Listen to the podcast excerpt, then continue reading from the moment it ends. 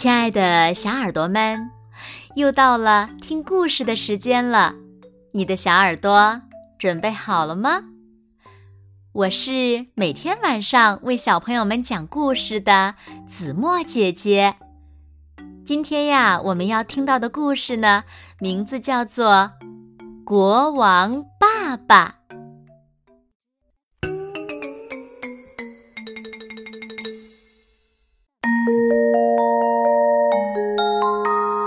我的爸爸曾是全世界最好的爸爸，他的怀抱总是那么温暖。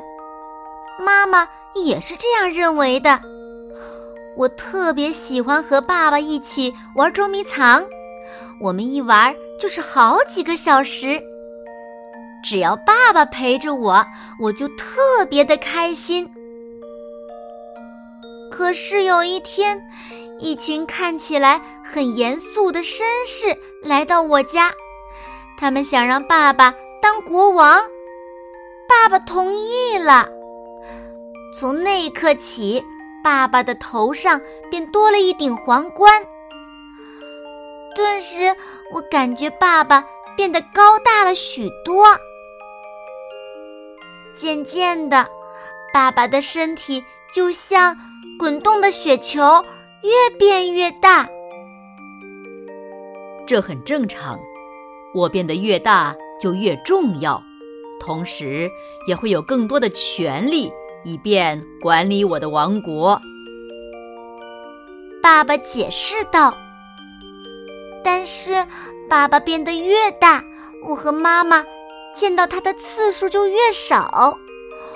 我多么希望爸爸能像以前那样陪我玩呀！现在，爸爸已经变得比我们家的房子还要大了。没办法，建筑师和工匠们只好为他建造了一座宫殿，一座只属于他自己的宫殿。有时，其他国家的国王也会来到宫殿里，和爸爸用官腔谈论国家大事。当这些国王聚在一起的时候，我和妈妈必须十分小心，不然很容易就会被他们踩伤的。和朋友们在一起的时候，他们总会羡慕地对我说：“有个国王爸爸是件多么令人开心的事啊！”可我一点都高兴不起来。因为现在他是整个国家的国王，而不只是我一个人的爸爸了。有一天，爸爸想陪我玩捉迷藏，可是他的身体太大了，无处可藏，我一下子就能找到他。我们再也无法玩捉迷藏了。哼，我难过的说。第二天，爸爸带妈妈去吃烛光晚餐，可妈妈却生气地跑了回来。原来，爸爸本来想把妈妈搂在怀里，结果却不小心弄伤了她。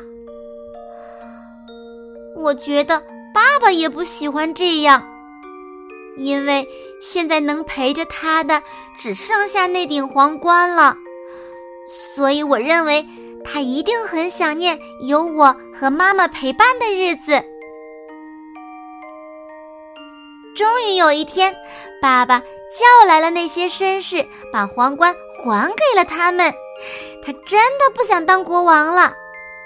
他转身离开，身后只留下了那座冷冷清清的宫殿。哼，现在我的爸爸又变回了那个全世界最好的爸爸。我们一起玩捉迷藏，就像以前一样。猜猜，我们玩的怎么样呢？哈哈，没错，我们一玩又是好几个小时呢。